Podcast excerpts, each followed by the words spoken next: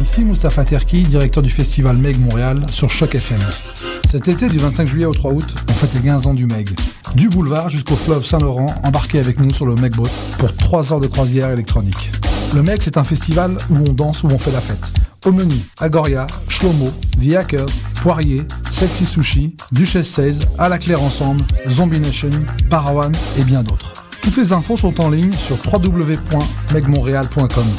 À bientôt.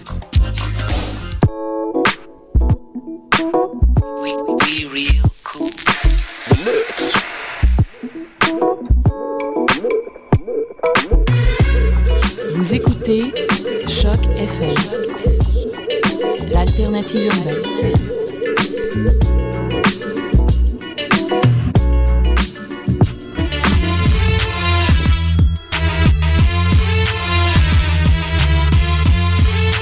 Soccer sans frontières, l'alternative foot.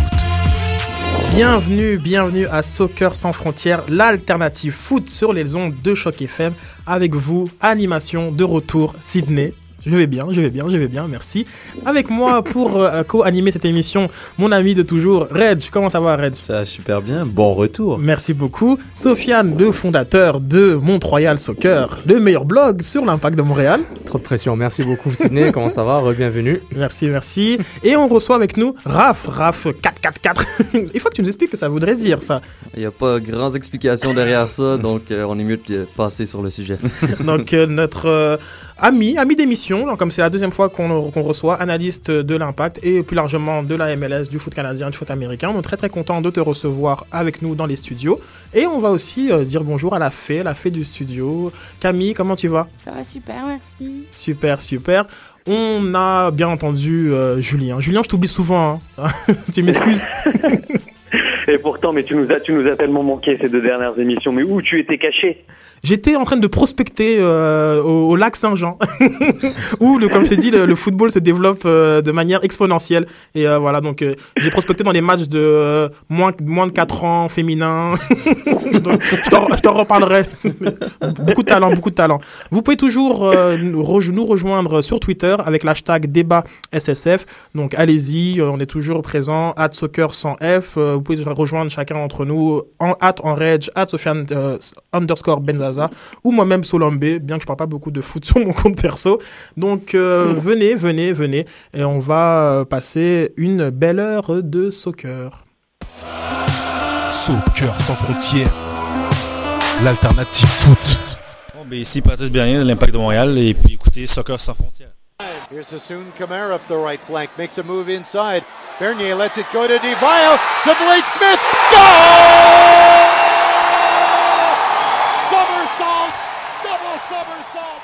Quel but, quel but de Blake Smith? On remercie beaucoup nos collègues de CJD euh, pour euh, ce son euh, radio du but de Blake Smith, le but victorieux du jeune joueur américain drafté de l'Université de New Mexico. Dans cette victoire 1-0 euh, face à Sporting Kansas City, on va aller tout de suite, au cœur de l'analyse avec, mes, mes, chers collègues en élisant les joueurs qui sont le plus remarqués. Sous le meilleur, Saputo d'or, et le pire, trop de Poutine. Sofiane, je commence avec toi. Euh, Saputo d'or, je le donnerai à Justin Mapp, qui continue à être le meilleur joueur de l'impact euh, depuis quelques matchs et qui continue à être le catalyseur de, de l'offensive.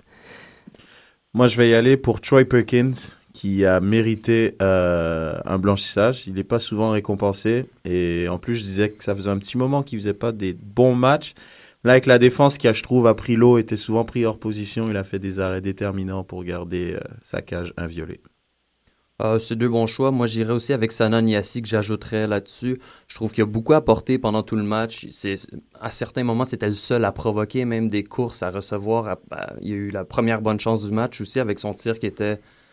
euh, bon, peut-être qu'un tir au sol, ça aurait été mieux, mais bon, c'est quand même la, meilleure chance du match jusqu'à ce que Blake Smith arrive dans la rencontre. Donc, j'y vais avec Sanan Yassi. Julien, le Saputo d'or. Ouais. Ouais, moi, je, je voulais dire, euh, je voulais dire euh, Justin Mapp en, dans un premier temps, et puis finalement, je me suis ravisé et j'ai pris euh, Troy Perkins puisque je l'avais pas mal descendu ces derniers matchs et je trouve que il en a sauvé deux trois belles, donc je vais mettre Perkins comme Reg moi aussi. Excellent, excellent. C'est jamais très très bon quand c'est le gardien qui est Saputo d'or, mais on le C'est ça, prend. paradoxalement, c'est ça. Exactement. Et on va maintenant aller avec euh, le trop de poutine. On rappelle à nos, à nos euh, chers auditeurs que manger beaucoup de poutine avant un match de foot, c'est pas conseillé. Et c'est pour ça que notre trop de poutine va au joueur euh, qui nous a le moins impressionné. On repart le tour de table avec euh, Sofiane. Euh, ça de Philippe Martins, euh, il n'a pas été mauvais, mais s'il fallait choisir quelqu'un, c'est lui. Moi, je vais aller, ça va peut-être vous surprendre, euh, Comme peut-être pas, Match, mais ça va. Je vais aller avec euh, Matteo Ferrari, que je trouve, il fait de, il enchaîne les mauvaises performances, mais là, je trouve ça a été vraiment, vraiment, vraiment mauvais. Il a souvent mis Nesta dans le pétrin, alors que pour moi, c'est l'inverse. Il doit, il doit couvrir Nesta parce que Nesta a moins de vitesse, moins de vivacité et moins athlétique. Et je trouve il a forcé, je pense, Nesta à se mettre dans des positions compromettantes en prenant des risques inutiles. Donc euh, pour moi, c'est Ferrari. Et la petite Italie est en révolution, c'est le feu. attends, attends, c'est pas fini. Moi, Raph, c'est Marco Di Vaio. J'ai j'ai demandé s'il allait éteindre le feu. Non, non, je, rajoute un peu de gaz dessus. Mais euh, Marco Di Vaio, jusqu'à sa passe qui était parfaite pour Blake Smith, euh, j'ai trouvé que trop souvent, on il y avait des bonnes, des bonnes occasions de rentrer dans la surface, un crochet, décocher un tir, mais après le crochet, au lieu de décocher, il faisait trois touches, perdait le ballon, jamais de tir. Jusqu'à sa passe jusqu'à à Blake Smith à la 96e minute, moi je place Marco Di Vaio dans, cette- dans, dans, dans ce... Dans ce moule, dans ce trou de Poutine.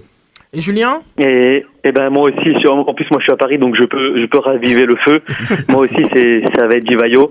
Euh, pourquoi? Parce que je l'ai tout simplement pas senti dedans. Je pense que ça s'est senti que la semaine d'entraînement qu'il a raté, il était pas pour moi il était pas en jambes, mais c'est pas un trop de Poutine euh, dégueulasse, mais c'est euh, voilà si je devais choisir quelqu'un, je pense que ouais il peut apporter beaucoup plus.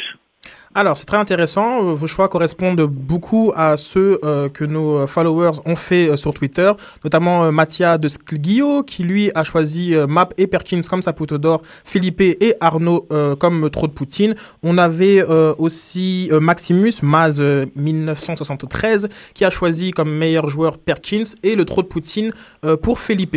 Felipe, apparemment, qui n'a pas eu une réaction très très joyeuse lors du but de...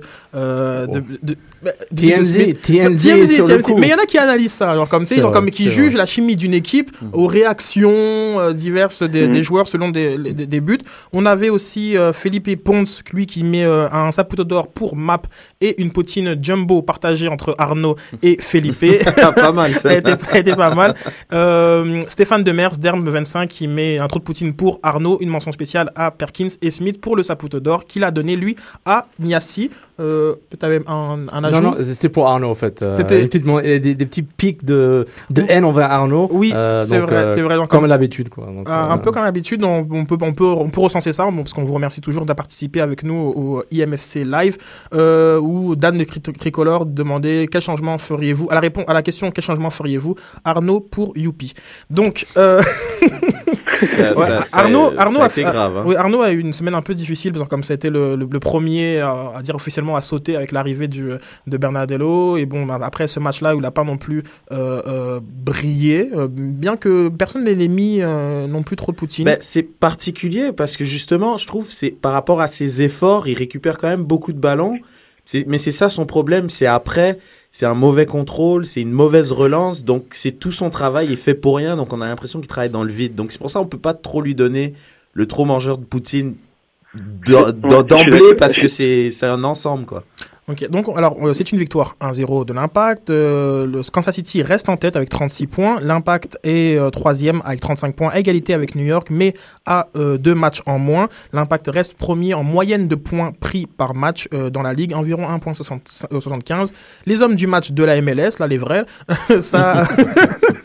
Blake Smith, Blake Smith a été, a, été, a été homme du match.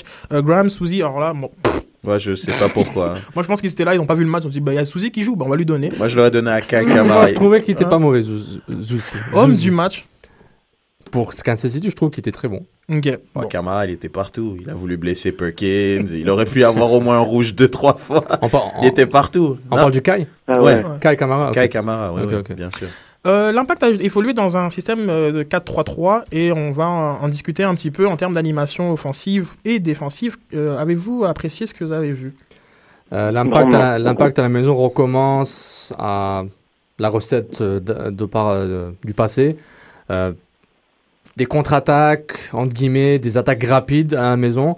Kansas City est très super, nettement supérieur. Marco Chalibaume le sait, l'a avoué après le match, c'est la meilleure équipe de la ligue. Donc, on s'attendait que l'impact contre-attaque, entre guillemets, mais ils ont quand même eu des bonnes attentions. Maintenant, j'aimerais bien voir l'impact jouer contre des équipes de leur niveau, disons. Pas des équipes aussi, euh, aussi puissantes et aussi synchronisées que Kansas City et voir ce qu'ils vont faire. Parce que ils sont tout le temps en, en, sur, purgatoire, euh, dire euh, est-ce qu'on est équipe de position de ballon, est-ce qu'on est ça, on est ça, avec la fatigue, avec un équipe tout seul. Donc voilà quoi. Donc euh, surtout que je m'attendais que Paponi joue. Je sais pas s'il est blessé ou fatigué. Donc maintenant je suis, un peu confus par rapport à leurs intentions de jeu de façon régulière. Ouais, ben 4-4-3, en fait, c'est parfait si ta défensive tient le coup, si ton gardien tient le coup aussi, ça a été le cas. Euh, c'était pas la meilleure prestation de l'impact non plus, on peut pas se mentir, on peut pas dire que l'impact a joué merveilleusement et que ce but à la 96e minute était prévu. Donc, euh, ouais, ça, ça va, mais Ce qui est c'est justement pas, intéressant, c'est qu'en conféren- en conférence de presse, et voilà le mot-clé, Chalibaum a dit que la victoire était méritée. Moi, je me suis vraiment suis interrogé sur quels, élé- sur quels éléments il se basait, euh, hormis qu'il est le coach de l'Impact, donc il préfère l'Impact, pour euh, dire ça. Est-ce que, euh, est-ce que vous pouvez un peu m'éclairer, euh, les gars, sur les, sur les éléments qui justifieraient la victoire de l'Impact? Bah, il y avait, je pourrais dire, pour justifier ça, il y avait quand même beaucoup d'envie, il y avait, y avait quand même, je trouve, de l'effort. Après, l'effort, est-ce qu'il était mal fait? Ça, c'est possible, parce que la prestation a été mauvaise dans l'ensemble, de, je dirais même de pas mal tous les joueurs. Euh, Il y a personne qui est vraiment sorti du lot, donc, mais on sentait quand même cette envie de d'être à domicile, de de marquer un but, parce que bon, ça faisait quand même deux matchs qu'on n'avait pas marqué, mais non, je trouve, puis même ce 4-3-3, c'est bien pour les ailiers parce que je trouve un joueur comme Map et Niassi sont vraiment mis en valeur. Mais je trouve un joueur comme Divayo qui est notre go-to guy et notre buteur, je trouve il est pas vraiment mis en valeur dans, dans cette disposition de jeu. Et on sentait qu'il manquait peut-être un, un Paponi qui décroche et qui dévie des ballons pour, euh, pour mettre un Divayo en valeur. Julien, sur le concept de, de Chalibaum, d'une victoire méritée, est-ce que tu peux euh, élaborer? Non, moi franchement, je vais être un peu plus un peu plus cash que vous. Je pense que c'est de la com, hein, pure et dure. C'est que cette victoire, on l'attendait depuis vachement longtemps. Là, on gagne contre les premiers. Il, est en conférence de presse. On est au stade Saputo, on est chez nous. Tout simplement, il doit dire que la victoire méritée parce que voilà, c'est une victoire qui fait du bien. Elle a été, je suis d'accord avec Red, elle a été gagnée très très sérieusement, avec le cœur. Tu gagnes à la 96e minute, voilà, tu dis qu'elle est méritée et tu, tu, tu dis à tes joueurs, en gros, t'envoies un message que voilà, si on travaille tous dans le même sens, si on est tous solidaires, on va pouvoir gagner des matchs même en jouant mal. Et c'est ça la, c'est ça le- la vérité, parce que elle peut pas être méritée, hein. rien que sur les faits saillants qu'on voit sur euh, sur euh, sur les, euh, les- la vidéo là de, de 6-7 minutes, il y a, il y a quoi? Il y a deux actions montréalaises pour huit Ouais, actions euh, de Kansas. Donc non, c'est c'est pas possible. Mais Bah- voilà, dans la communication, il est obligé de le dire, c'est obligé. Bon, alors moi je trouvais que c'était pas une victoire méritée, voilà, je le dis, attaquez-moi. Ah bah oui. Et pourquoi euh, En termes de possession de, de balles, ils ont été dominés. En termes de nombre de passes, euh, ils ont été dominés. Genre comme les duels, Mm. c'est quasiment, c'est, quasiment even. Nom- nombre de tirs, ils ont été dominés. Donc je- moi je sais pas sur Mm. quels éléments factuels ils se basaient euh, sur ça. Je pense que les, actions les plus nettes ont été du côté de Kansas City. Notre- euh, donc, Et moi, je continue d'être inquiet. Le trou entre Bernier Arnaud et la défense. Biller, deux fois ou trois fois.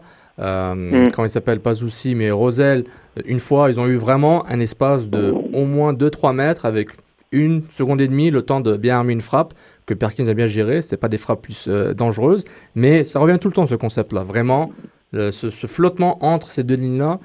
Kansas City n'a pas su en profiter, mais ça va vraiment faire mal.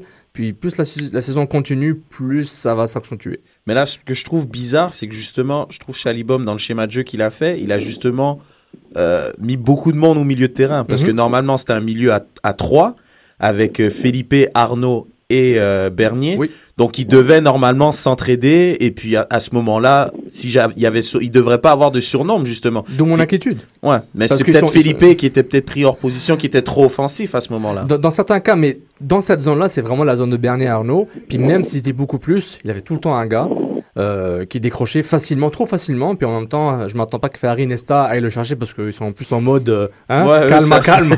Calme. Ouais, mais, tu vois, je trouve fini. Le, le Arnaud, il fait son travail, justement. C'est dommage Mm. parce que il serait plus valorisé si, lorsqu'il le récupère, sa relance, il ferait une passe courte au Oui. lieu d'essayer de faire un long ballon Ou de courir. ou de courir Ouais. avec, alors que sa conduite de balle, elle est catastrophique et que sa relance aussi, elle est tout aussi catastrophique. Donc, c'est- 14, euh, 14 pertes de balles pour euh, Arnaud. c'est énorme pour un joueur qui joue à cette position-là. C'est énorme. Mm, mm. Moi, je mettrais les tactiques de côté pendant un petit instant. Le facteur chance. L'Impact a été chanceux, je dirais, dans cette rencontre-là, de s'en tirer avec trois points, euh, une victoire. Euh, faut pas oublier, l'Impact était dans une séquence où on n'arrive pas, on a de la difficulté à compter. Il y a eu des 0-0, des bon à part le 4-3 de Colorado qui 5 était matchs, un sans peu victoire, horrible, matchs sans victoire pour l'Impact. Mais euh, 4 matchs sans mm. but quasiment. Mais euh, c'est ça, mais un- un- un- le facteur chance dans ces situations-là est super important quand tu as besoin de te remettre sur la bonne route. Trois points, c'est reparti. Le- le- Surtout contre un concurrent direct. exactement. Donc la chance, c'est bon, mais c'est peut-être le meilleur remède euh, prescrit pour une situation comme ça. Donc maintenant, avec ça, on a les trois points et là, on peut y aller un peu plus positivement et se pré- prévoir, continuer sur cette lancée-là pour les prochains matchs. Mais ces 3 points, ils tombent bien parce que si on regarde le classement en dessous de l'impact, Philadelphie 34 points, Revolution 30, 5e. Dynamo 30. 30. Donc là, c'est. Ah c'est non, trois là, ça points. se Si- si- S'ils gagnaient pas, ils se retrouvaient facilement, pas, pas quatrième, mais genre quasiment quatrième avec l'obligation de gagner contre DC United, qui ne sera pas trop difficile en théorie, mais ça c'est un autre match. Mais vraiment, quand je vois, je vois le classement en live pendant le match joué, genre, ouais, ils ont intérêt à gagner ce match-là, sinon ils sont vraiment. Les autres équipes poussent aussi derrière les Revs, si je me trompe pas, sont pas loin non plus. Dynamo, Euh, euh, Fires 25 c'est points qui poussent. Alors qu'ils ont fait un début de saison Ils sont en train de remonter, donc c'est dangereux. Les, les seuls qui sont finis, c'est DC United 10 points, Toronto FC 17, Columbus 23, je pense que bon, on verra Ouais, là, je mais, que c'est peut-être plié pour mais c'est la mi-saison, la, deuxième moitié a commencé maintenant, puis c'est très très serré. Alors Sofiane, moi j'aimerais euh, euh, rebondir sur, euh, sur ce que tu as pu voir au stade. Euh, en effet, Kansas City est une, est une équipe dominante de la ligue, c'est d'ailleurs elle, elle est- première, mais tu t'attends pas à plus à domicile de la part de l'Impact? Genre comme j'ai l'impression qu'ils sont un peu fait marcher dessus. Par rapport à Kansas City, non. Je m'attendais vraiment que Kansas City vraiment domine le match comme ça, du moins la première mi-temps. Je les ai vus à l'entraînement jeudi, jeudi, jeudi passé. C'était vraiment court mais intense. Euh, vraiment des passes rapides, des grosses frappes, euh, des bons décalages, les latéraux qui montrent. On les a vus, Chandler Sinovic, beaucoup moins qu'avant, mais assez souvent. Puis c'est- Kansas City. C'est- ça leur force. Leur force, c'est vraiment d'imposer leur jeu dans tous les stades. C'est leur style, c'est comme ça. C'est pourquoi. À l'image de Vermees. À l'image de Vermeer, c'est exactement un, un coach qui mérite beaucoup de, beaucoup de, de, de mérite pour ce qui mérite beaucoup de, de, de praise pour ce qu'il fait. Désolé l'anglicisme. Puis c'est vraiment une équipe, c'est son style. On impose nos styles partout, là on va. Puis c'est quelque chose que l'impact va devoir faire éventuellement. Ça va prendre des années. Mais c'est un bon exemple à suivre. Puis Kansas City est un vrai modèle pour ça. Non, je suis tout à fait d'accord avec toi, mais c'est vrai que je peux être d'accord un peu avec avec avec Sid parce que à domicile, l'impact à chaque fois, il parle toujours du 12e homme qui pousse.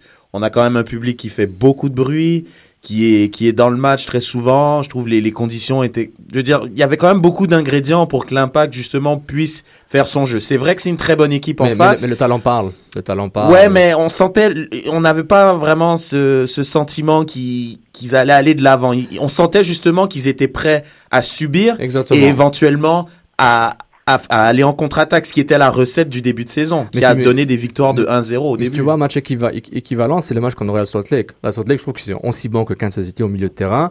Salt Lake a beaucoup dominé, mais l'impact était beaucoup moins entreprenant. Mais toujours en mode euh, contre-attaque, attaque rapide. Donc, c'est. C'est pas paradoxal, genre comme une- l'équipe a été quand même bâtie euh, pour faire des contre-attaques. Genre je pense que la- l'action la plus nette sur le, le Niassi à la 20e, c'est c'est sur une, Ah ouais. bah, une- en tout cas c'est une perte, c'est une récupération très très basse de, de map qui après qui Qui enchaîne qui, vite. qui enchaîne Ah ouais. rapidement. Mhm. Mais bon, on peut appeler ça une sorte de contre-attaque. Mais le but, c'est une attaque placée. La, la meilleure, Mm. le- le- c'est la meilleure attaque qu'ils ont fait de toute la saison. C'était incroyable. C'est- j'ai- Sur euh, mon Royal Soccer, tu as disséqué un petit peu le, le but. Est-ce qu'on peut euh, faire un, un- un petit recap pour un petit euh, pour nos- recap, euh, ben, une- euh, que ce ce que j'avais pas dans la, la vidéo de TSN, c'est que Brobski change de côté du côté gauche vers Nesta. Nesta, il a un pressing sur lui, je pense c'est Biller ou Sad. Euh, Nesta a le temps de décaler, de faire une passe parfaite de peut-être 20-30 mètres à Ah là, il a, Camara. il a quasiment sauté une ligne sur cette passe une en ligne plus. Ouais. sur le sol précise. Mm. Merci Nesta. On Mm. voit l'expérience de Nesta. Camara qui pousse du côté droit, c'est bien. Qui, qui, euh, qui voit, qui, qui voit l'espace euh, du côté gauche vers le milieu. Il coupe. Romero fait une course. Deux joueurs de City suivent Romero. Camara coupe. Il cherche, à- il cherche, à- il cher- il cherche à qui passer. Bernier qui monte avec Divayo en attaque voit, euh, voit Camara, va vers lui, se, de- se démarque de son défenseur. Camara fait la passe, il laisse passer entre les jambes. Divayo qui se démarque sur Olum qui l'a marqué tout le match, prend le ballon, une demi-seconde. Blake Smith qui se faufile doucement, passe et bute.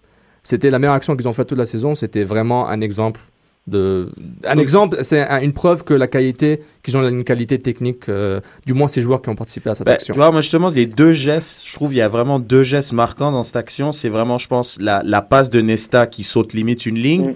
Et la lucidité de Bernier de la laisser passer Mhm. parce qu'il vraiment il, il met vraiment le, le défenseur, il sait plus trop où aller et ça laisse le temps à, à Divayo justement de lever la tête et de glisser le ballon pour Blake Smith justement. C'est la, rapidité aussi dans l'exécution que ça, qui a fait qu'on a surpris la défensive assez rapidement. Divayo a pas. euh, il a reçu le ballon, il a passé immédiatement. Blake Smith a tiré sur réception, je pense, euh, Mhm. sans même penser où tirer. Il a tiré. Euh, la- donc, tous les, toutes les passes, les tirs, tout a été bien fait rapidement. Donc, c'est ça qui a surpris aussi la défense. La, la première chose que j'avais relevée euh, sur Twitter, c'était que bah, les grands joueurs comme se révèlent dans les grands moments. Pour moi, c'est quand même pas un hasard que dans cette, dans cette succession, il y a quand même quand trois même- joueurs ouais. qui ont un, un- on va dire un QI footballistique Mm. très élevé. On est Il y, a, il y a une succession de gestes de, de qualité qui parfois ne sont bon. On en, on en fait beaucoup sur sur sur le le quoi le, le demi comme comme on dit ici, Mhm. genre comme de, de de Bernier. Mais il faut après derrière pour Divayo le sentir, le sentir, genre comme on peut vous dire euh, à, à temps réel, genre comme quand une passe, on te fait une feinte dessus, ben si t'es pas prêt, genre comme tu rates le Mhm. contrôle.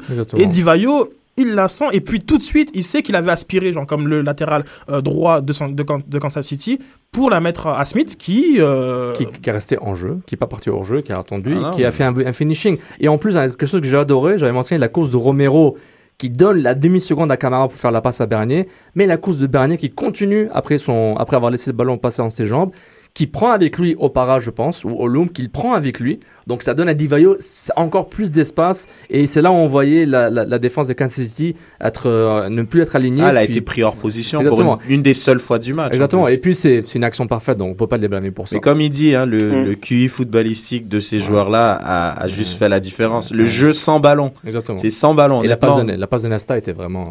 Waouh. Ouais, c'est peut-être ce moment-là où on regrette de ne pas avoir euh, Aurélien Collin et, et Biller. Parce que bon, c'était un, c'était un, peu, compl- un peu compliqué. Euh, mais la seule erreur du match, hein, je pense, de, de côté euh, de, de Vermis, tu le disais, hum, ils n'étaient pas non plus très déçus Et- parce qu'ils. Ils s'attendaient au match nul. Pour eux, c'était un match nul, mérité.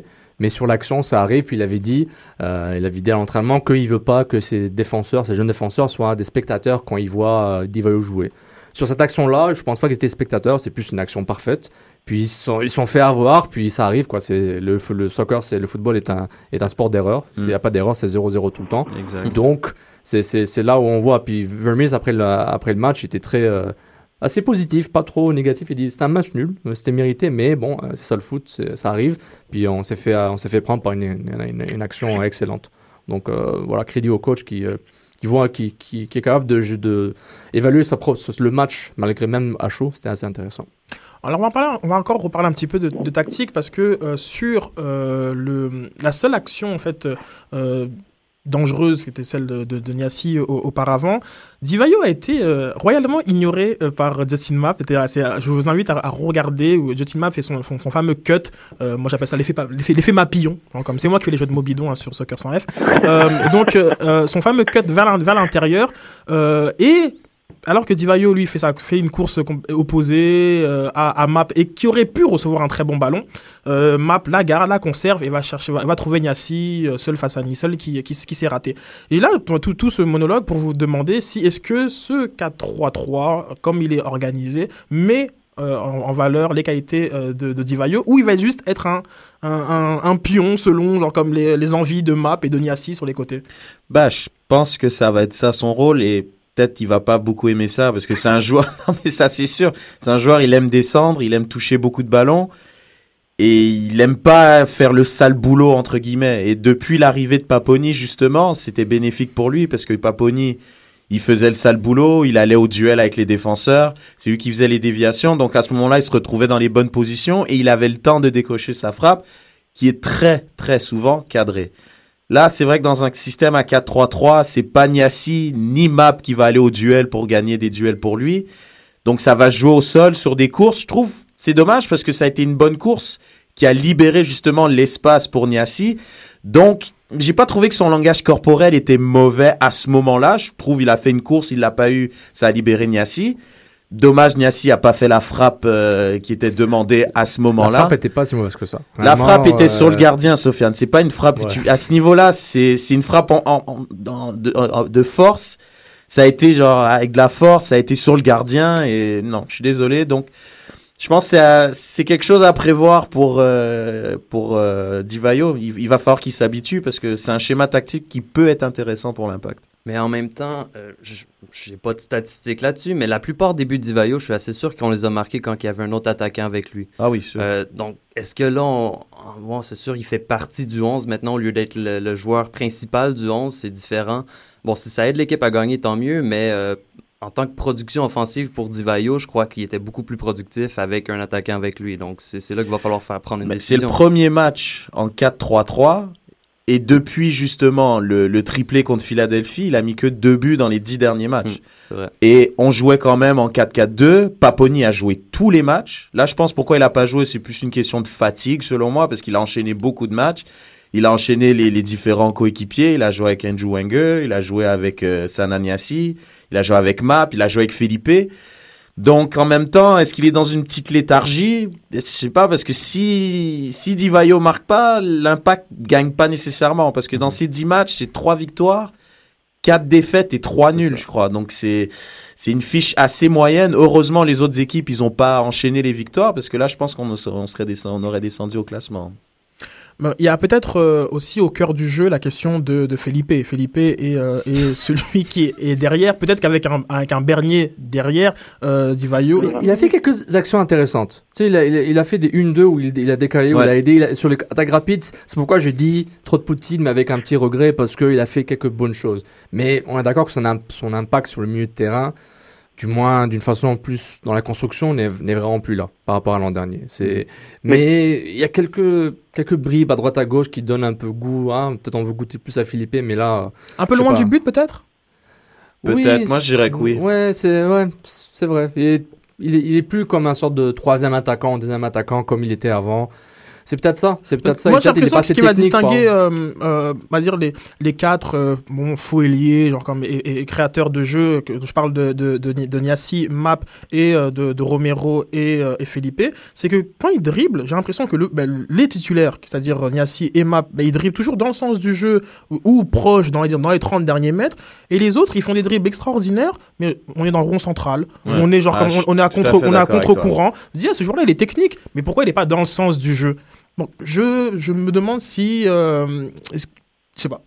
Là, tu vois que le joueur aussi, Philippe, il sait qu'il n'est pas dans son assiette cette année. Il sait que ça marche pas. Chaque fois qu'il est enlevé du terrain, il est frustré, il est pas content.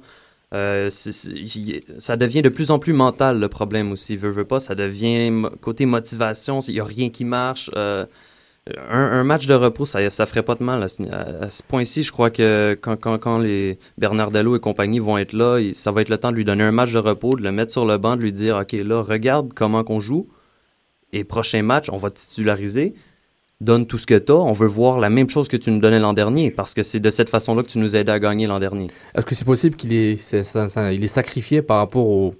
Dans le au, au- au dispositif. dispositif Parce que les gens, bon, t'es un joker, je te mets à droite, je te mets derrière, puis débrouille-toi. Est-ce que c'est ça aussi? Bah, en même temps, je je pense pas que c'est un joueur qui est versatile au point qu'il soit victime de sa polyvalence. C'est pas un joueur non plus.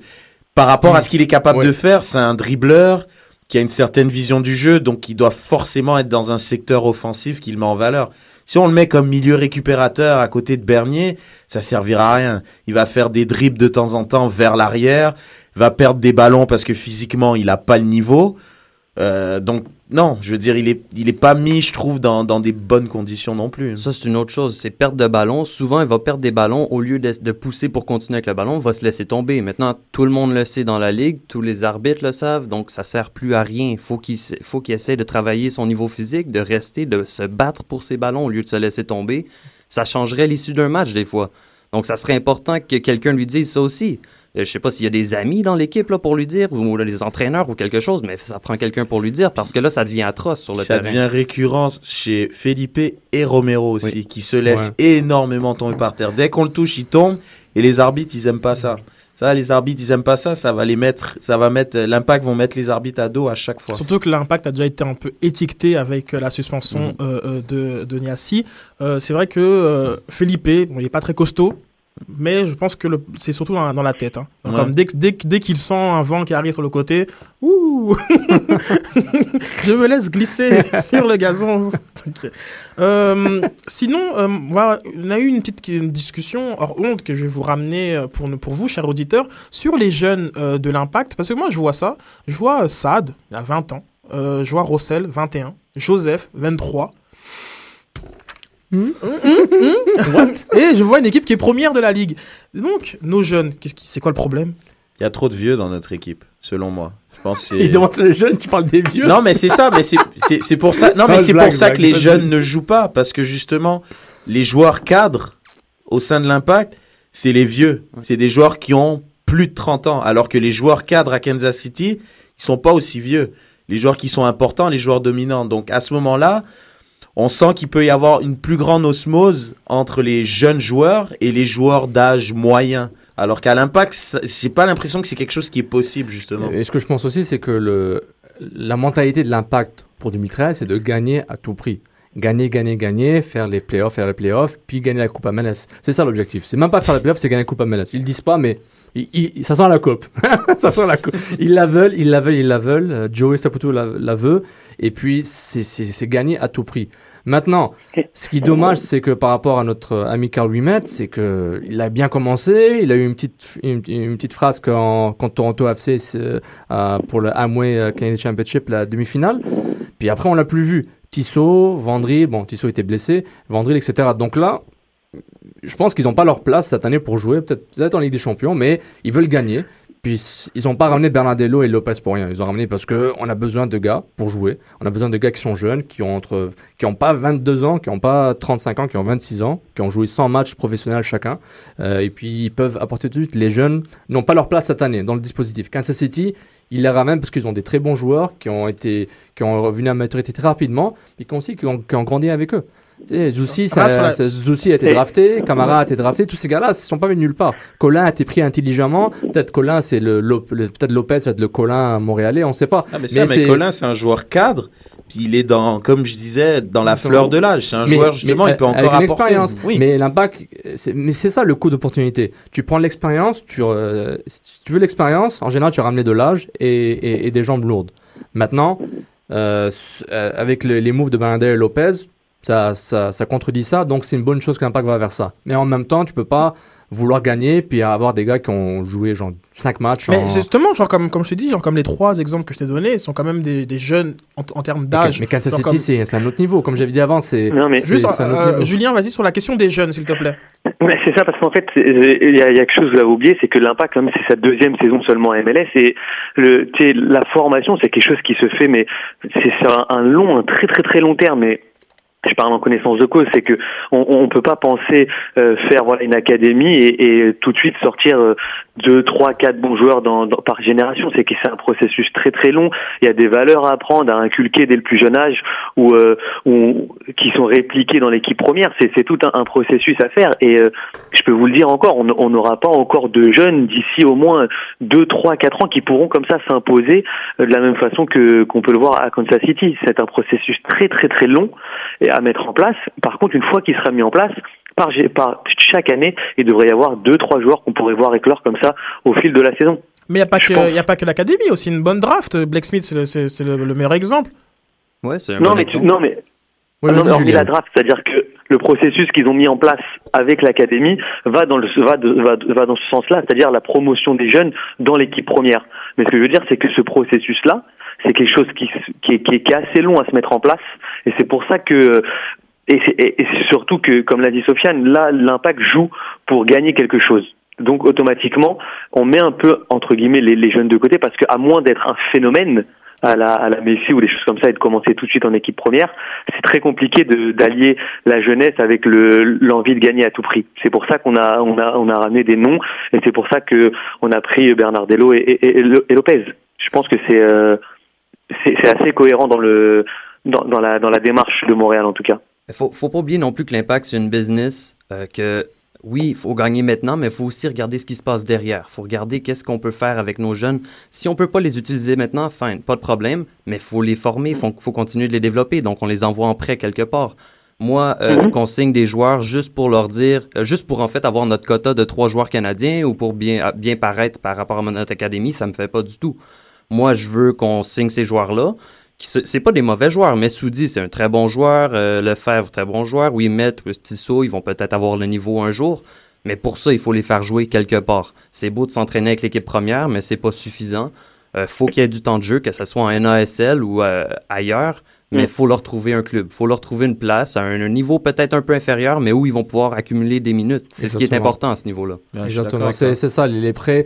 euh, bon, on va pas prêter tout le monde, mais tu prêtes peut-être deux gars qui sont, qui sont Mm. importants. Par exemple. C'est euh, tous des gars qui sont dans les gradins maintenant. Ouais, ils sont même ça, plus dans le 18. parlait, Non, on les voit, on les voit, on les voit, on s'assoit, puis on les voit passer 18, là. avec leurs amis, puis ils cherchent une place, puis ils s'assoient, Ouais. puis non, c'est vraiment dommage. C'est c'est ça. J'ai en plus- l'impression que c'est pas trop dans la mentalité euh, euh, MLS nord-américaine le prêt de joueurs comme on peut le voir en, en euh, Europe ou ailleurs. Mais cette année, ça Bah, a là, c'est plus une question euh, de, de, ré- de réputation euh, où, euh, là, je vais peut-être laisser euh, Red finir ma phrase, où apparemment, pour l'impact, c'est pas si évident de, de prêter des joueurs.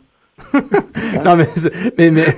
il ose pas, il ose pas, il ose pas. mais, mais, mais en MLS, cette année, ils ont, c'est avec la NASL ou avec le USL? Avec la USL, où ils peuvent faire des prêts entre clubs MLS et USL. Donc, Sonny Sad, il a été prêté. Sapong est parti pour un stage de deux semaines avec Orlando Malas? City. Malas, il a été prêté, Oui, là. Malas, lui, c'est une bonne chose. Mais c'est pourquoi, genre, si t'as envoyé Malas, Ovi Parovic, il est, il est plus vieux, 28 ans. Si t'as envoyé Malas, pourquoi t'en vas pas me le Tot- faire Totalement d'accord. Malas représente pas le futur de ton équipe, alors que tes jeunes Québécois, au moins, c'est des jeunes Québécois d'ici. Donc pourquoi Mhm. pas les développer eux au lieu de développer J'aurais envoyé Lefebvre au lieu de Malas. Et A- Wimet. Admettons, ouais, pourquoi Vas-y pour Wimet. Il jouera pas. Ils ont ramené Lopez. Ils savent qu'ils cherchaient un défense central il y a longtemps. Donc Wimet va, va jouer au moins 10 matchs professionnels. Même si c'est- et c'est- la NSL et ESL, c'est pas des niveaux aussi mauvais que ça pour des jeunes qui ont très peu joué professionnellement. Peux jouer avec le Cosmos. Ouais, pourquoi C'est pas. bizarre parce que avec tranquillement, c'est bien ça. tranquillement, moi je pense vraiment qu'un qu'un joueur l'année prochaine, on peut s'attendre à avoir une charnière centrale. Il y a des grandes chances Ferrari, Lopez. C'est dommage puisque c'est Mm. sûr que Nesta il sera pas. Il y aurait la place pour être un troisième défenseur central ou voire le quatrième. Et là, ils auront pas d'expérience l'année prochaine parce Mais- qu'ils seront restés dans les tribunes pendant toute Mais ça me l'année. dérange pas qu'ils fassent ça, mais il faut pas soient dans les, dans les tribunes.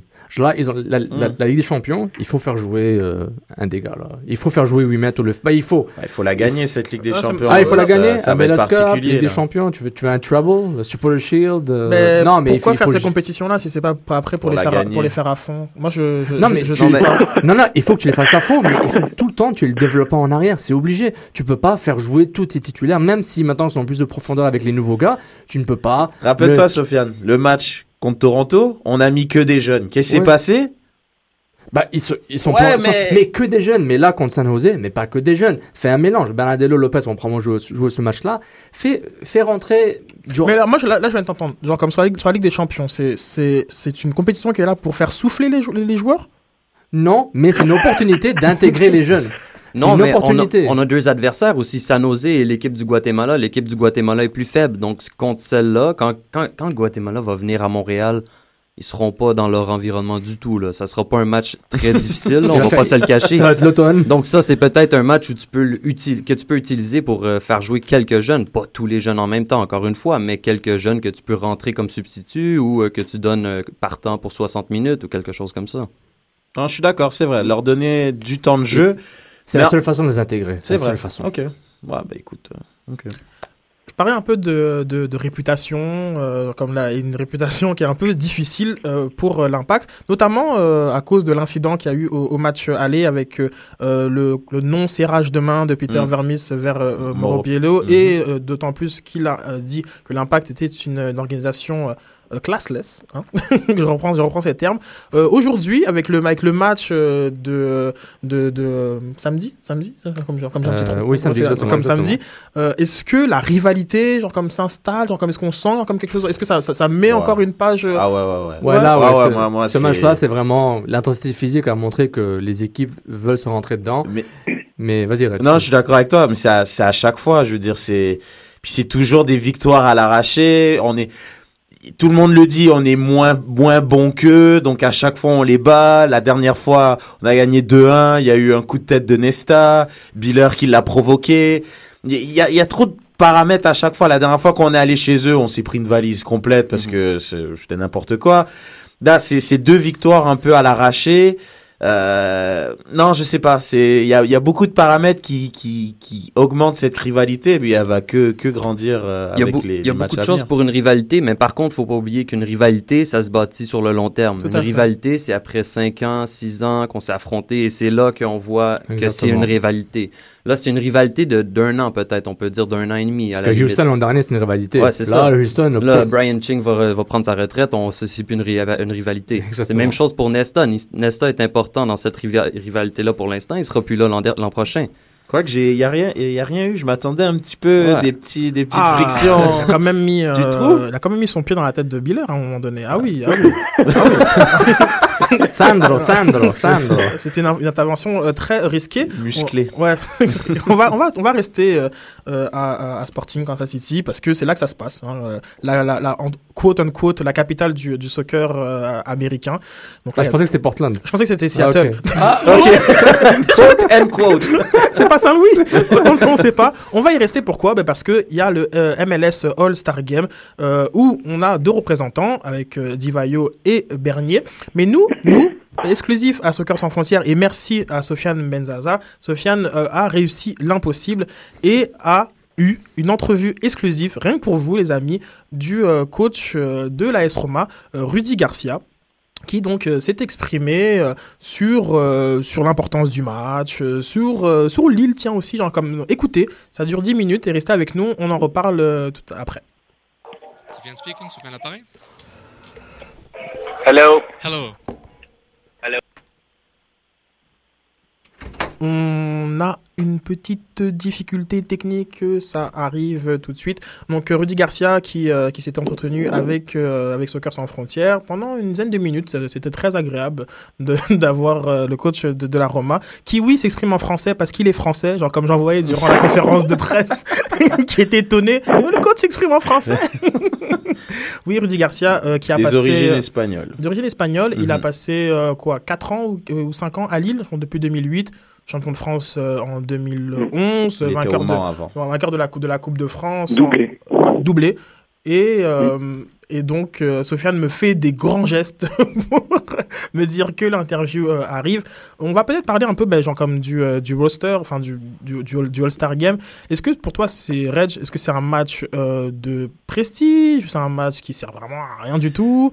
Genre comme Bah, c'est un match, j'aurais aimé justement, on en, on en avait un petit peu parlé, j'aurais aimé justement, vu que c'est un match de prestige, euh, justement qu'on joue contre une équipe euh, qui est reconnue à travers le monde, blablabla, de mettre de l'avant justement la MLS, peut-être de sortir les, les stars de la MLS. Est-ce que c'est les joueurs les plus méritants? Je sais pas, en tant qu'ancien Romain, j'aurais aimé voir un Nesta peut-être dans l'alignement, euh, justement pour qu'il participe à ce match-là. Il connaît bien Totti, il connaît bien. Donc Mhm. je sais pas. C'est le genre de match j'aurais aimé le voir, mais bon, ils ont choisi de prendre peut-être des joueurs qui sont plus, euh, qui ont été, euh, qui sont plus euh, mieux exprimés, disons, euh, pour la première partie de la saison. Donc euh, moi c'est un petit peu bizarre, je veux dire. À chaque chaque année, il y a une nouvelle équipe d'Europe qui vient affronter les meilleurs de la MLS. Donc je m'attends de voir aussi euh, quand même des stars de la MLS et non peut-être les meilleurs joueurs entre guillemets. Donc, euh, Alors Julien, excuse-moi de te couper parce que genre comme j'ai l'impression qu'on a qu'on a de nouveau Rudy Garcia euh, dans euh, Ah. en boîte, donc on va on va écouter Rudy. Ça vous fait plaisir. Soccer sans frontières est, très content d'accueillir euh, l'entraîneur-chef de l'AS Roma, Rudy Garcia. Bienvenue Rudy à Soccer sans frontières. Bonjour à tous. Merci beaucoup d'être avec nous. Bon, Rudy, euh, ben, bienvenue en Amérique du Nord. Vous êtes en ce moment à Kansas City pour euh, affronter l'équipe MLS All-Star euh, mercredi soir. Un match amical, aussi un match de prestige. Mais justement, par rapport à vous, vous avez joint l'AS Roma au mois de juin 2013. Est-ce que vous pouvez un peu nous dire comment se passe votre intégration avec le club de Syrie A en ce moment? Bah, écoutez, ça se passe très bien. J'ai trouvé un club, comme je le pensais, de très haut niveau, un club euh, très bien organisé, un club professionnel. Euh, maintenant, maintenant, ce qu'il faut faire avec l'AS Roma, c'est euh, c'est gagner des matchs et gagner des titres. Et justement, par rapport à, à cette à volonté de victoire, est-ce que vous avez des objectifs établis avec le club pour la saison 2013-2014 Est-ce que c'est tangible pour vous? Ça fait deux saisons que le club ne se qualifie pas pour la Coupe d'Europe, donc le premier objectif, c'est de retrouver l'Europe. Après, il est important, parce que ça fait partie de ma, philosophie, euh, que les joueurs prennent du plaisir sur le terrain, euh, parce que je pense que si les joueurs euh, en prennent sur le terrain, ils en donnent aussi à nos supporters. Et puis justement, ben, relation avec supporters, je pose relation peut-être avec les vétérans du club.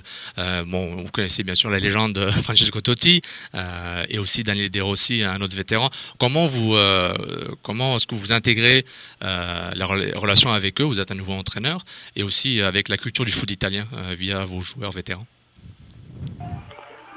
Bah, pour l'instant, tout se passe bien. Les joueurs que vous avez cités sont des joueurs très intelligents. C'est pour ça qu'ils sont des grands joueurs, hein, qu'ils ont, qu'ils font une grande, une grande carrière. Donc tout, se passe très bien.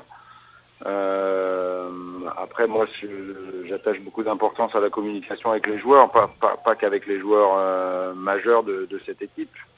C'est important de, communiquer, de leur, de, leur dire ce que j'attends d'eux et surtout de les intégrer au, au projet, au projet de jeu d'abord et ensuite au projet, euh, au projet du club pour la saison.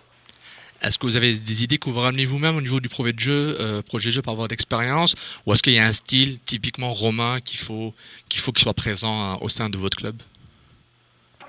Non, mais les, supporters ici ont une grande passion, une grande ferveur. Ce qu'ils attendent, c'est euh, que, les joueurs mouillent le maillot, que les joueurs donnent du spectacle et que les joueurs gagnent les matchs. Donc à partir de là, c'est comme dans toutes les, dans tous les grands clubs euh, européens. Ce qui, ce qui compte, c'est euh, voilà de donner le meilleur de soi-même, de travailler, de travailler dur. Et, je, pense que quand on travaille bien et qu'on travaille beaucoup, euh, on est toujours récompensé. Et par rapport, évidemment, on est au moins encore au, la fin juin, le mercato est encore très actif. Est-ce que le, marché transfert est, est en cours pour vous en ce moment ou est-ce que c'est bouclé? Non, jusqu'au 2 septembre, il peut se passer beaucoup de choses, mais pas qu'à l'AS Roma, dans tous les dans tous les clubs euh, euh, européens ou dans tous les clubs du, du monde. Après, on a on a bien travaillé nous au niveau du, du recrutement. On a, on a récupéré un gardien de but, Morgan de Santis. Voilà, on a récupéré Benatia que vous connaissez, qui joue à Luginez, et on a on a récupéré Kevin Strootman, qui est le capitaine de la sélection de de, de Hollande. On a récupéré aussi euh, des jeunes des jeunes joueurs. Comme le défenseur central Yedvaj ou, ou le gardien Skorowski. Donc on a, on a bien avancé au niveau du, du recrutement. Voilà, il nous manque encore un attaquant, on y travaille et, euh, une fois qu'on aura cet attaquant, j'espère que on sera en capacité à garder tout l'effectif parce que ça, ça devrait permettre ensuite de répondre aux, attentes des supporters et bien évidemment aux objectifs du club. Et est-ce que les rumeurs euh, qui ramèneraient Gervinho avec, euh, à vos côtés, est-ce qu'elles sont encore en cours? Est-ce que c'est du vrai ou c'est vraiment juste euh, une rumeur pure et dure? Non, on a besoin d'un attaquant et, euh, et donc Gervinho euh, correspond effectivement au profil de joueur qu'on souhaiterait avoir. Après, c'est pas le seul sur la liste. Euh, voilà, il y a, beaucoup de joueurs qui peuvent répondre à ce, profil-là. Donc on verra bien ce qui va se passer. Ce qui est sûr, c'est qu'on est un petit peu juste en effectif pour l'instant en attaque, d'autant plus que Mattia Destro, qui est un, de nos, jeunes attaquants de, grand avenir, est blessé pour encore un petit moment. Donc voilà, c'est la dernière euh, dernière recrue dans un dans un premier temps. Après, il, il s'agira que je puisse voir l'effectif, que et puis qu'on peaufine ensuite s'il y a besoin de- d'un d'un- d'un autre joueur sur une ligne en particulier. euh, voilà, on y pensera. Mais pour l'instant, je pense que si on a un attaquant supplémentaire, hein, ça devrait suffire pour commencer la saison. Excellent. Et puis, euh, bon, on va, revenir au, All-Star Game, MLS. Justement, vous avez un joueur euh, des États-Unis, Michael Bradley. Euh, son père était l'entraîneur-chef sélection des États-Unis durant la Coupe du Monde 2010. Est-ce que vous ressentez, depuis que vous êtes à Kansas City, l'importance qu'a ce joueur par rapport à ce que, par rapport à la MLS et au football nord-américain? Bien sûr. dé- déjà, Michael est un, très très bon joueur et, c'est surtout un, homme aussi de grande qualité.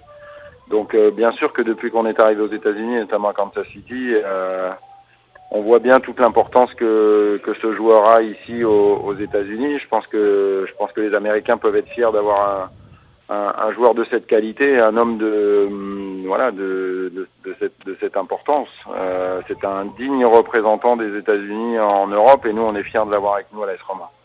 Et puis justement, vous vous-même, vous êtes en pleine, euh, vous êtes en plein revue d'effectifs, vous préparez pour la saison 2013-2014. Euh, Est-ce que vous voyez euh, ce match All-Star comme un match compétitif pour votre équipe ou plus un match de prestige en même temps pour un peu échauffer les jambes un peu? Non, mais il faut, ouais, il faut savoir qu'on est, on est en pleine préparation, donc euh, ce qui compte, c'est d'être prêt le 25 août pour, pour la première journée de championnat. Donc bien évidemment qu'on est, on est très content de jouer ce match-là. On aura un autre match à Toronto et ensuite on aura un match à Washington contre, contre Chelsea.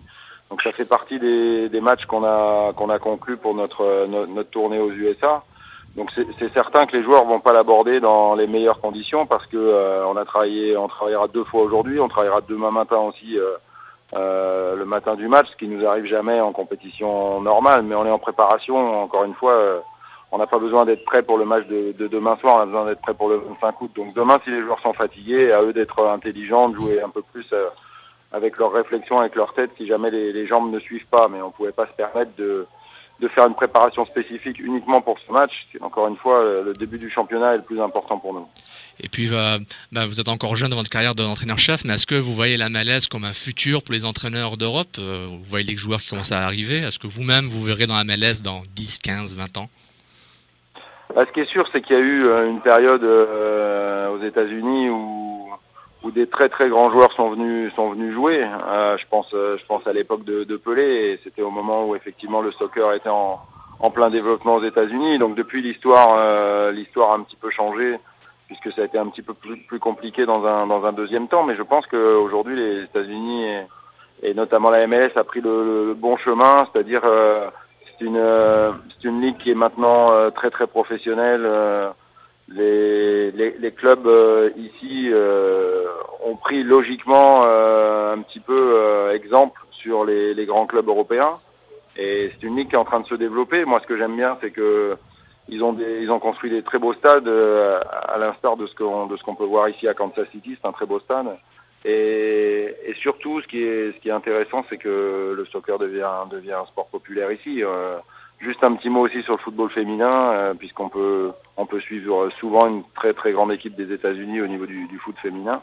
Et, ça c'est bien aussi pour l'image du, du football parce que euh, généralement le, le public, en tous les cas en Europe, le public qui suit les filles est un petit peu différent de celui qui suit les garçons. Et je pense que ça fait beaucoup de bien au football de voir des équipes féminines. Parce que le, le fair play et le respect, ils sont encore plus représentés, je pense, que dans le football des, des hommes. Dernière question, euh, Sydney, co-animateur de, de l'émission.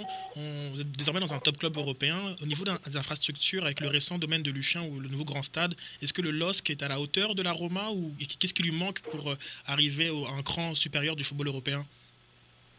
Bon, aujourd'hui, aujourd'hui, le LOSC euh, a des infrastructures d'un grand club européen. Euh, le centre d'entraînement de Luchin est un des plus beaux en Europe. Donc, euh, donc, ils ont bien travaillé. Le président Sédou a bien travaillé sur ce sur ce plan-là. Aujourd'hui, ils ont un stade de 50 000 places que j'ai pu euh, pu inaugurer avec l'équipe euh, en début de saison dernière. Donc, au niveau des infrastructures, ils ont ils ont effectivement tout ce qu'il faut pour faire partie des grands en Europe.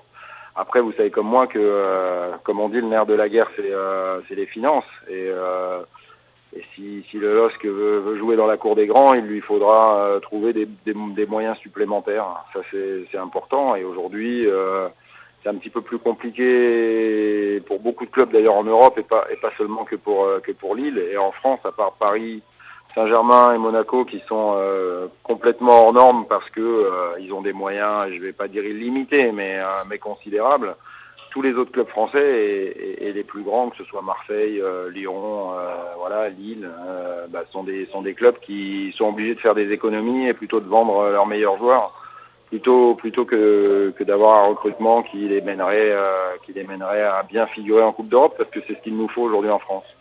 C'est euh, c'est être bien meilleur dans les compétitions européennes. Très très intéressant. Ben, Coach Garcia, je pense qu'on va vous laisser sur ça. Je vous souhaite une, euh, un bon match demain. Ben, merci. Et une, saison merci remplie bien. de, une saison remplie de victoires et, et bonne chance pour, euh, avec l'AS Roma. Ok, merci, bonne saison à vous, ciao ciao. Merci, ciao. Bravo, bravo pour euh, cette euh, belle entrevue, euh, Sofiane. On te remercie au nom de toute l'équipe et je pense que tous les, tous les fans de soccer dans la belle province te remercient aussi d'avoir ce, ce coach. Très intéressant. Très intéressant ce qu'il avait. Il parle très bien. Oui, il parle très bien. Très calme, très posé. Il avait beaucoup, beaucoup aussi à, à dire. Je trouve ça, il n'a pas été avare euh, de ses mots. Il nous reste 3-4 minutes avant la fin de ce podcast. Donc, on va faire un rapide tour de table sur le pronostic de ce soir. Je me lance, parce que Red, je me dis toujours que je ne dis rien, mais en effet, j'anime. Euh, moi, je me lance et je vois une victoire de, des MLS All-Star. Je m'explique. Euh, la saison reprend dans un mois euh, pour les Italiens. Je pense pas nécessairement qu'on va avoir une équipe italienne très intéressante. Donc, comme je vous le dis honnêtement, peut-être aussi en, en 45 minutes. Par contre, en face, on va avoir une équipe motivée qui a envie de faire un coup à la Chelsea. Thierry Henry l'a dit en conférence de presse, que ce soit Graham Aussi, genre comme a une envie de montrer que, que, la, que la MLS euh, peut voilà, rivaliser sur un match comme ça, en passant avec, avec, une, avec une top écurie. Donc moi, je vois une victoire euh, de, euh, de l'équipe de MLS qui, pourquoi pas, à la Manchester, à la Chelsea, genre comme ça arrive, ça arrive. Sur un malentendu, je suis d'accord avec toi et moi je dis victoire 3 à 1, doublé de Titi. Oula. Vas-y, Julien. Il donne le score carrément, Reg. Live. Julien, je veux t'écouter là. Non, moi aussi, je, je suis d'accord avec Sid. Je pense que l'équipe All-Star va, va gagner euh, 1 ou 2-0, ou alors s'ils se mettent d'accord pour un petit cocktail explosif, un espèce de, de 6-5 ou 4-3. euh, voilà quoi. En plus, moi, je suis sur, je suis sur un bon rythme puisque j'avais annoncé la victoire de l'Impact contre Kansas City. Sofiane Erez, je t'en rappelle. Oui. Oui. On s'en rappelle. Oui, Oui. c'est sur les MP3 sur iTunes, on va les réécouter. Mais moi, je, je veux dire, la Ro- Roma 5-3. Ah ouais Ah ouais, direct. Ils ont pas de jambes. Sans- là, Romain. Sans aucune, après tout ce que le coach a dit. tout ce que le coach a dit, you know what, coach? Tu veux gagner, gars. Genre 4 buts de Totti. là. Live. 5-3. Ah ouais. 5-3 à la Raph, Rome. qu'est-ce que tu vois pour ce Ah, soir moi, je vois une victoire de la MLS aussi. Euh, les, les gars sont en forme, les gars sont, sont au pic là, en ce moment de la saison. Euh, Donc, du- quelque chose d'assez euh, dominant, quelque chose de solide. Là, du 3-1, 4-1, c'est- c'est- c'est c'est fort possible. Pas mal, les gars, pas mal. Mais pas mal. je- en tout cas, genre comme je trouve que ça se défend parce que genre comme Non, le mot dominant, genre, ça arrive souvent, Mais genre. attends, il y a l'état de forme, genre comme je veux dire, comme Ouais. t'as quand même des joueurs Mais, qui sont. mais les joueurs MLS, ils vont vouloir jouer fort, mais à un moment, on va se dire, OK, on va calmer un peu les nerfs parce qu'on a un match samedi d'après. Quoi. Donc, il y a ce facteur X. un article excellent que je vous recommande sur MLS euh, Soccer qui parle de justement l'émer- l'émergence de Kansas City en tant que top ville euh, de foot euh, aux, aux- Soccer Town USA number 5. Et- oui, non, mais cet article intéressant, comme euh, à un moment fait un, un- un classement des meilleurs matchs dans l'histoire euh, de Kansas City, et voilà, genre, le match contre Manchester est devant la victoire en, en- je sais pas moi, en US Open Cup. Exactement. en Seattle, ouais. Donc, l'importance de ce match-là, l'importance d'une victoire, c'est très symbolique. Ah Genre ouais, comme Ça les met sur la map. Manchester s'en fiche complètement, a complètement oublié qu'ils sont déjà venus aux Éta- aux États-Unis jouer contre. non mais c'est vrai, so- soyons honnêtes. Par contre, genre comme du côté, genre comme du sporting, genre comme c'est ça a une importance. Et je pense que du côté de la de, de la MLS, ça a aussi une importance de gagner ces matchs. Don Garber l'a- l'avait dit quand il avait annoncé Portland comme comme ville en 2014 que on a battu Chelsea. Non, donc, l'AS Roma s'en va à Toronto après. Est-ce que ça met Toronto sur la map ou... dans, le, dans le sous-sol, gars, ils sont dans le sous-sol.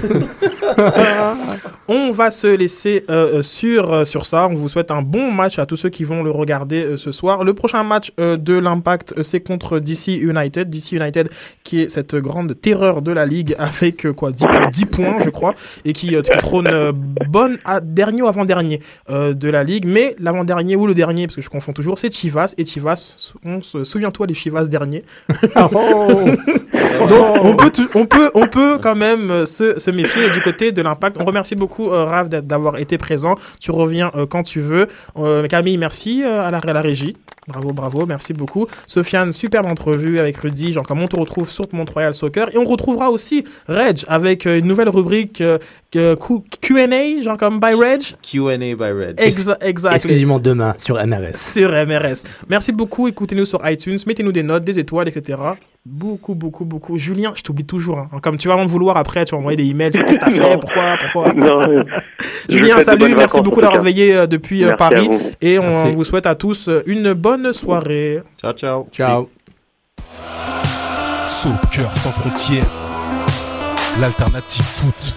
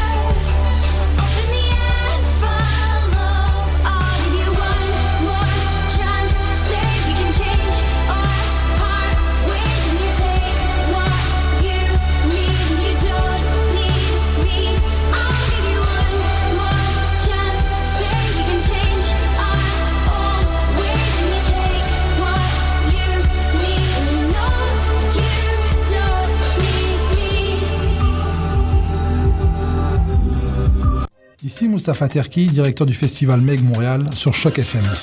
Cet été, du 25 juillet au 3 août, on fête les 15 ans du Meg. Du boulevard jusqu'au fleuve Saint-Laurent, embarquez avec nous sur le Meg Boat pour 3 heures de croisière électronique. Le Meg, c'est un festival où on danse, où on fait la fête. Au menu, Agoria, Shlomo, The Hackers, Poirier, Sexy Sushi, Duchesse 16, À la Claire Ensemble, Zombie Nation, Parawan et bien d'autres. Toutes les infos sont en ligne sur www.megmontréal.com.